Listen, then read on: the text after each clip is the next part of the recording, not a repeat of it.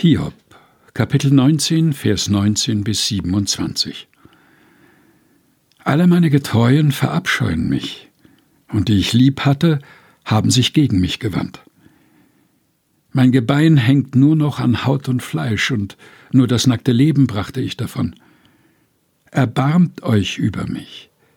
Erbarmt euch, ihr meine Freunde, denn die Hand Gottes hat mich getroffen. Warum verfolgt ihr mich wie Gott und könnt nicht satt werden von meinem Fleisch? Ach, dass meine Reden aufgeschrieben würden, ach, dass sie aufgezeichnet würden als Inschrift, mit einem eisernen Griffel und mit Blei für immer in einen Felsen gehauen. Aber ich weiß, dass mein Erlöser lebt, und als der Letzte wird er über dem Staub sich erheben. Nachdem meine Haut noch so zerschlagen ist, werde ich doch ohne mein Fleisch Gott sehen. Ich selbst werde ihn sehen, meine Augen werden ihn schauen und kein Fremder. Danach sehnt sich mein Herz in meiner Brust.